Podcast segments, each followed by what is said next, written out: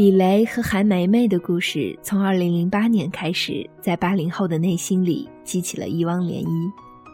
不久前，人民教育出版社出版的英语教材，给出了让这群人集体心碎的答案：韩梅梅结婚了，新郎却不是李雷。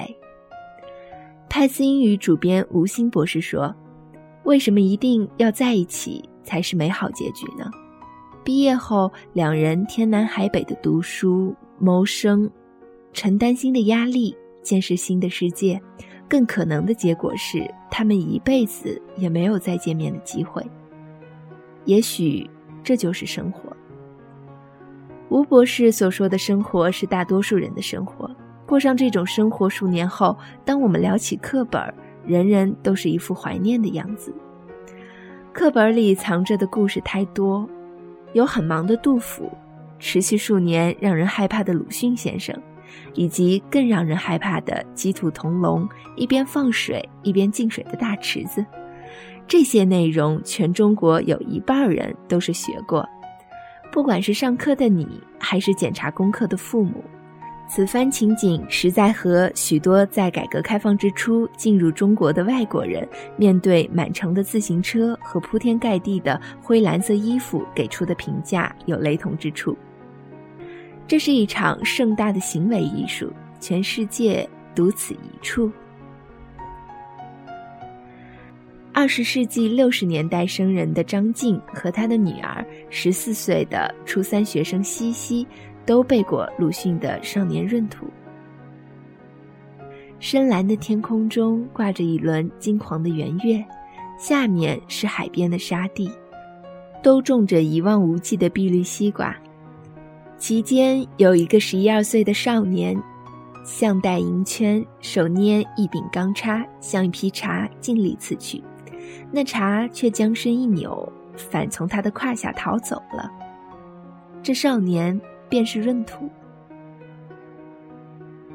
鲁迅的文章在课本里存在快一个世纪了。他飞升文坛时，国内各个书局、各省教育厅和一些著名学校就开始在书本中选用鲁迅的作品。鲁迅知道课本选用其作品时，就批评过：中国书籍虽然缺乏，给孩子看的书尤其缺乏，但万想不到会轮到我的呐喊。一九四九年以后，叶圣陶编语文，鲁迅的文章继续留存。鲁迅的许多杂文是愁眉苦脸背课文的孩子们长大之后才能体会出来的好。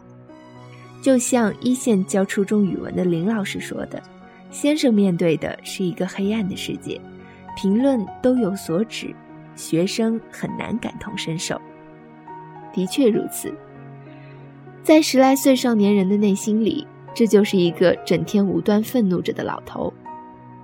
之所以是无端，因为他深刻的愤怒需要时间，需要实践去理解。于是教学效果只好后置十余年，待到初中生们都大学毕业，亲见某些黑暗，才从深夜里忽然背出：“我向来是不掺以最坏的恶意来推测中国人的。”然而，我还不料，也不信，竟会下列凶残到这地步。说起鲁迅文章在课本里的变迁，张静记得最深的是造字史上颇有想象力的那个“茶”字。老师说，世上本没有这个字，因为鲁迅先生造了，就有了。略大一些的变化是在近些年。陆续有鲁迅的文章从小学课本里删掉，颇受鲁迅之苦的几代人听闻此消息，倒不觉得高兴。毕竟那后置多年的教学效果已经发生了效益，而在记忆力最旺盛的十三四岁读到那样的文章，是受用一辈子的。语文书里的常客还有几十篇古文。《岳阳楼记》《出师表》《陈涉世家》《陋室铭》，以及各色古诗词。近现代文学也有不少经典，像《济南的冬天》《最后一刻》《鸟的天堂》等。都可能成为日后七零后至零零后聊天的话题。如果说语文是铁打的鲁迅，那数学就是放水的池子和相遇的火车了。鸡兔同笼这道著名的应用题，寿命比鲁迅先生的文章还要长。张静说，他的父亲上学时就学过，而西西的数学课本上，虽然大环境改成了动物庄园，换汤不换药，依然是解决鸡兔同笼的问题。它存在于课本上的时间，差不多有一百多年。二十一世纪教育研究院研究部主任刘胡泉说：“这道古老的数学题最开始是用文言文写的。古人出数学题不是为了考试的，应用题这个东西是为了应用而产生的数学题。而丈量土地和鸡兔同笼其实早就脱离现实了。二零零一年教改中，数学课程标准发生改变。”将应用题这个跟随了中国学生半个世纪的概念从课本中拿掉，改成了解决问题。也许改成这四个字，就可以不去考虑数学问题是不是符合实际了吧？二十世纪八十年代，姜昆和唐杰忠曾在中央电视台表演过一个相声，叫《着急》。姜昆在接受采访时说。我在这个相声里讽刺了人们总着急的浮躁状态。比方说，我给我还读小学的女儿辅导算术时，我实在搞不懂这样一种题：一个大水池，一个龙头放水，一个龙头出水，问几个小时能把水池子灌满了。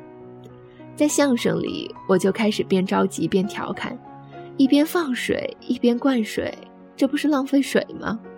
这些片段都引得人们哄堂大笑，因为这对我们当时这个年纪的人也是有同感的。让姜昆有同感的这个每时每刻只工作不休息的大水池子，是许多人的童年梦魇。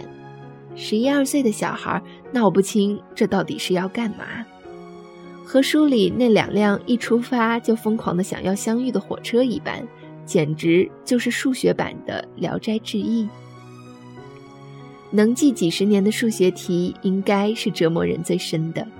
这些题的解题方法，你都记得吗？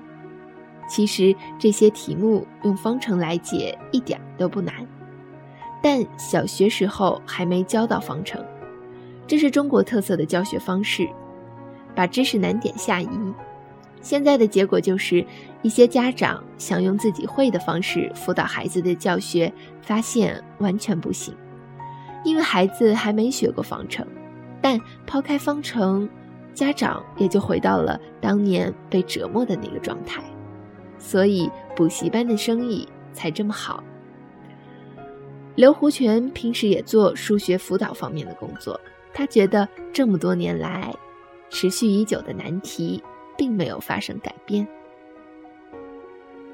好吧，那就让我们记住那些美好的部分。毕竟，在考试高压下的中国式青春里，课本与属于那个年纪最美好的一切紧密地联系在一起。像台湾电影《那些年，我们一起追的女孩》里，多少少年都做过把自己的课本借给心爱的姑娘。而后勇敢受罚的热血事迹，也总会记得在冬天的夜里，好不容易背完《从百草园到三味书屋》，看到爸爸在书上签好“已背诵”三个字，就钻进放了热水袋的被窝，在十点前进入梦乡。